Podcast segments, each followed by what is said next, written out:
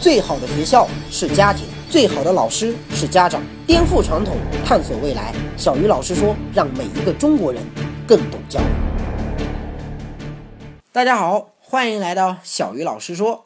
前两期节目，我跟大家聊了叛逆的第一个心理学模型，今天我们来讲一讲第二种。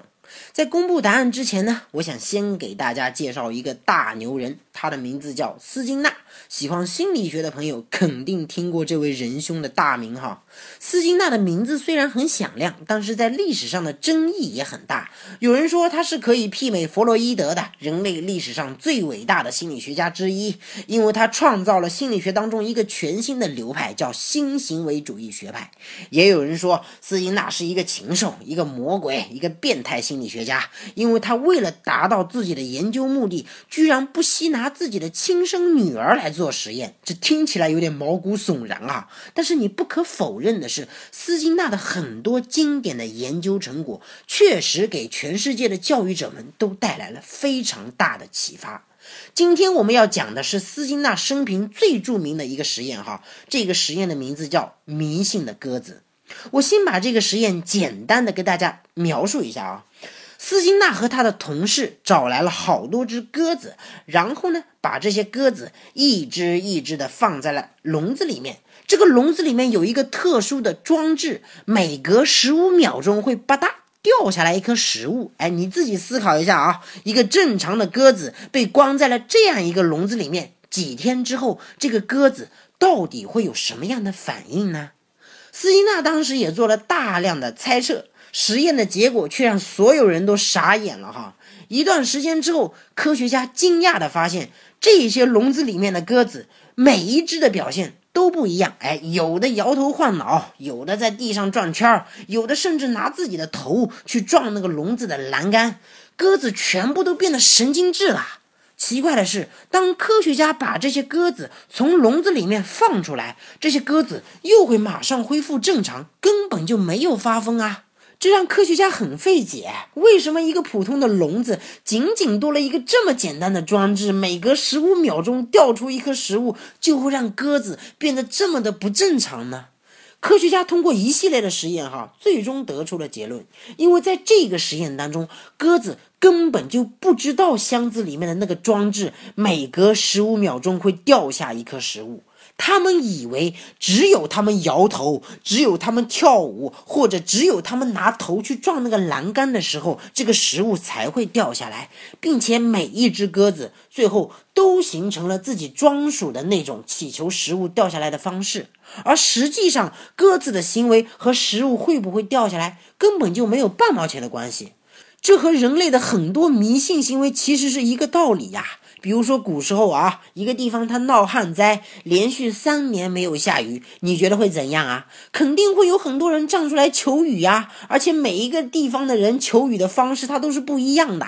有的可能祭祀，有的要找巫师，有的求龙王，有的求雨神。有的地方可能很残忍，也有的地方可能很平和。就好像每一只鸽子的表现方式都各有不同，但无论怎样，结果都是一样的，那就是这些人的。行为和老天爷会不会下雨其实没有半点的关系啊！所以在人类未知的领域，特别容易产生大量的迷信，因为我们往往喜欢通过主观的生活经验去解释我们根本还不了解的事物。比如说啊，在古代。人们还没有天文望远镜，也没有到过月球，那看到天上莫名其妙的挂了那么大一个月亮，怎么办呢？于是我们就想啊，那上面肯定住着一个女神，叫嫦娥啊。女神还养了一个小宠物叫玉兔，然后还有一个屌丝叫吴刚，每天在女神家门口砍树，砍啊砍，砍啊砍，就为了跟女神发生什么超友谊的关系。不仅仅是中国啊，全世界几乎每一个国家、每一个民族都有各种各样的关于月亮的神话传说。我们都希望能够通过这些传说去解释我们还不了解的事物。可是当人们真的登上了月球，才发现月亮上除了石头和陨石坑，其他啥也没有。再比如说，人死后是什么样子，科学家直到今天也不知道啊。科学没有找到答案的领域，必然也是迷信高发的领域。所以，任何一个国家和民族几乎都有着各自不同版本的关于人死了之后会怎样的传说，而且大家都认为自己的那个版本肯定是对的。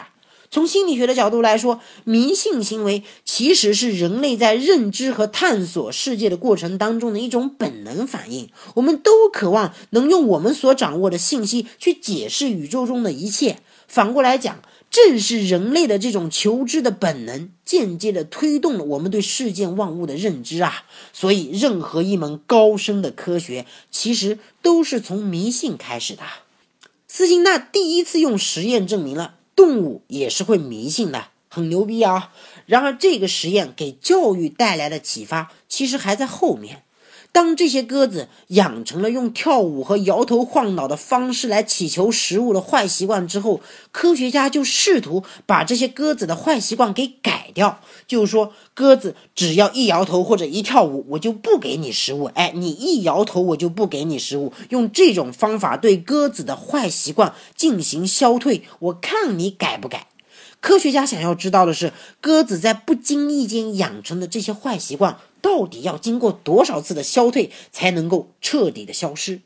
为了找到这个问题的答案，斯金纳就找了几个人在笼子旁边做记录，哈，结果让人大吃一惊。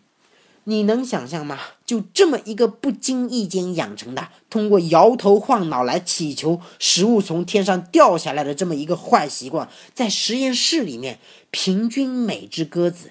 居然要超过一万次以上的消退，它的这个坏习惯才能够彻底的消失。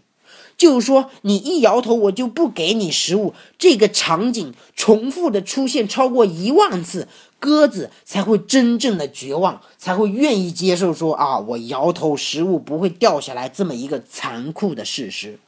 这说明了什么？这至少说明，要养成一个坏习惯很容易，而要改掉一个坏习惯，可能就要难得多得多啊！科学家后续的研究更有意思哈，就是在这个实验当中，鸽子的年龄越大，需要消退的次数越多。摇头晃脑的这个坏习惯也就越难改掉，这也间接说明哈，一个孩子如果要改掉自己的坏习惯，越早越容易，拖得越久越难改掉。所以为什么年纪越大的人思想越顽固啊？就因为随着我们年龄的增长，我们的很多思想行为会在生活当中不断的得到强化，而强化的次数越多，我们越觉得自己是对的。我就曾经碰到过一个老人哈。每一次他们家的这个煤气罐快要用完的时候，他都会将这个煤气罐放到开水里面去泡，在热胀冷缩的这个原理的作用之下，这么做可以把煤气罐里面仅存的那点煤气都给逼出来。可能稍微有点常识的人都应该知道哈，但这么做其实是不安全，也是不允许的。然后这个老人夸张到什么地步呢？我看到他每一次用开水泡完这个煤气罐之后，哈，还要用火去烧这个煤气罐，因为火的温度比水更高嘛，这样又可以逼出更多的煤气来。可是你拿火去烧那个煤气罐是很危险的呀，那是要出人命的。我那个时候小学四年级哈，我就无数次的跑到那个老人家的跟前去跟他说：“我说老爷爷，你不要用火去烧这个煤气罐啊，你这样是很危险的，会爆炸的。”可是每一次这个老人都会笑着跟我说：“哎，你小孩子懂什么呀？走开，走开！”不论我怎么劝都没有任何的作用。我当时就很不理解啊，世上怎么会有这么自以为是的人呢？后来我才明白哈，为什么老人家不愿意听我的。因为他的生活经验告诉他，每一次用开水泡完煤气罐之后，再用火去烧，可以延长这个煤气罐的使用寿命，就跟祖传的秘方一样的有效。谁要是敢质疑，谁就是在跟他作对呀。这个时候，他又怎么可能会听我一个小孩子的劝告呢？所以，很多家长经常说：“哎，我的孩子特别的固执，就是不肯听大人的。”说不定这个时候，真正固执的那个人，很有可能是家长啊。学习更多教育的经典理论，探索更多有效的教育方法。赶紧加入小鱼老师说微信公众号，打开手机，在公众号或订阅号中搜索“小鱼老师说”，添加关注。这里是全球最大的华人家庭教育知识分享及在线实验平台，可以让你和十万中国精英家庭一起用数据颠覆传统，让我们的孩子跟世界接轨。小鱼老师说微信公众号，我在这里等着你。然而，在鸽子的实验当中，真正最具有教育启发意义的，还是下面这句话，那就是鸽子的迷信行为在消退过程中，如果无意间又被强化一次，鸽子的习惯将会比原来更难改变。什么意思呢？就是鸽子一摇头，科学家就不给它食物。哎，你一摇头，我就不给你食物。可是，在这个过程当中，哈，如果哪一天科学家不小心又掉下去一颗食物，让鸽子给吃到了，那么这个行为将会让鸽子摇头跳舞来乞求食物的这个坏习惯更难改掉，甚至永远都改不了。很多家长在我面前抱怨啊，说小鱼老师，我的这个孩子的坏习惯，我怎么改都改不了。我对他也很严格呀，也从来没有溺爱他呀，为什么孩子的坏习惯总是越改越严重呢？我们通过双向测试发现，哈，这些家长有很大一部分在生活当中经常会有这样一个毛病，哈，比如说家长为了改掉孩子沉溺网络游戏的坏习惯，就跟孩子说好了啊。从今天起，每天晚上八点钟以后，你就不能再玩电脑游戏了啊！必须看书，约法三章，严格执行。可是哪天心情好了，或者孩子表现好了，又或者孩子装可怜，苦苦哀求了几下，家长心一软，好吧，好吧，那今天就让你玩一次吧，下不为例啊！你在消退过程中的这个出尔反尔的行为，其实跟科学家无意间又让鸽子吃到了一次食物是一样的，它会瞬间强化孩子坏习惯的形成。所以，这种家长要改掉孩子的坏习惯的时候，那个孩子的坏习惯总是越改越严重。归根究底，还是咱们的家长没有掌握科学的教育方法导致的呀。所以，我们一定要记住啊，儿童已经养成的坏习惯，在消退过程中，如果偶尔得到强化，消退行为不但会失败，反而会促进强化行为的发生。因此，家长在教育过程中的言行不一，极易导致教育的失败。所以，我们传统观念里的很多家长哈，为了让孩子服从的一些欺骗行为，其实非常容易导致我们的孩子走向叛逆呀。比如说哈，很多家长经常会在孩子面前说：“哎，你再不起床，我就过来把你的被子给掀了；你再不回家，我就过来打你了；你再不关电脑，我就过来把电脑给砸了。”他每一天都在恐吓，每一天都在威胁，每一天都在欺骗。表面上好像对孩子很严厉啊，其实从来就没有真正的付出过实践，没有真正的掀过被子，也没有真正的砸过电脑。你的这些出尔反尔，你的这些威胁恐吓，不仅会间接的加剧孩子不良习惯的形成，还有可能让你的话在孩子的心里面彻底的失去效用啊！北京师范大学就在幼儿园里面做过一个很有意思的调查哈，发现咱们幼儿园里面的孩子最害怕的两种动物，居然是大灰狼和警察叔叔。因为我们的传统观念就告诉我们哈，小孩子不听话就应该拿大灰狼、拿警察叔叔来吓他，一吓他就听话了。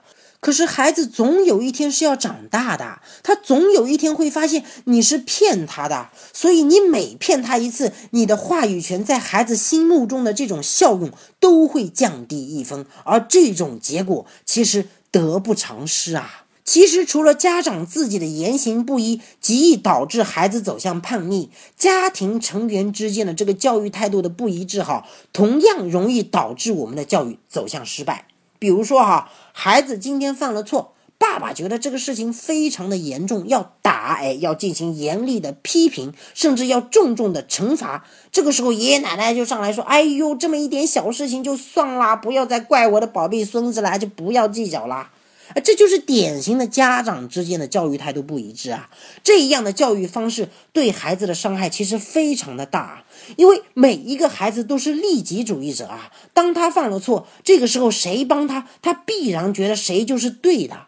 你试想一下啊，假如孩子犯了错。爸爸在教育孩子，爷爷奶奶却过来帮这个孩子，那孩子肯定觉得爷爷奶奶是对的呀，那爸爸肯定是错的呀。那么爷爷奶奶的这种行为，不但恶化了爸爸跟孩子之间的关系，也让爸爸对孩子的这个教育失去了任何的意义。